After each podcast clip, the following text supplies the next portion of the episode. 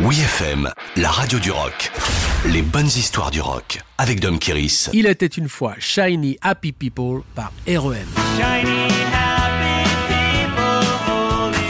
Après avoir énormément tourné pour imposer leur rock revêche et obscur, REM profite de son contrat avec la major compagnie Warner pour s'installer en studio et expérimenter de nouvelles pistes musicales. Comme les Beatles sur leur temps, ils refusent même de partir en tournée pour promouvoir l'album Out of Time, publié en 1991, ce qui n'empêche pas le disque d'obtenir un énorme succès grâce à l'improbable Losing My Religion, le tube mondial de l'année.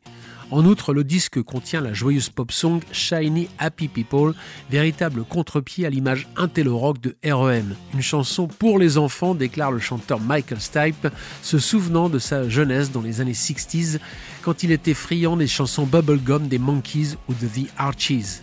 Présentée sous la forme d'une amusante chorégraphie aux couleurs chatoyantes, la chanson offre un duo avec Kate Pearson, l'une des vocalistes du groupe B-52s, originaire de Athènes en Géorgie comme REM. Malgré son accroche immédiate, la structure est plus complexe qu'elle n'y paraît. Sur une idée du guitariste Peter Buck, elle débute sur un rythme de valse en trois temps qu'on retrouve par ailleurs dans le break du milieu joué au violon.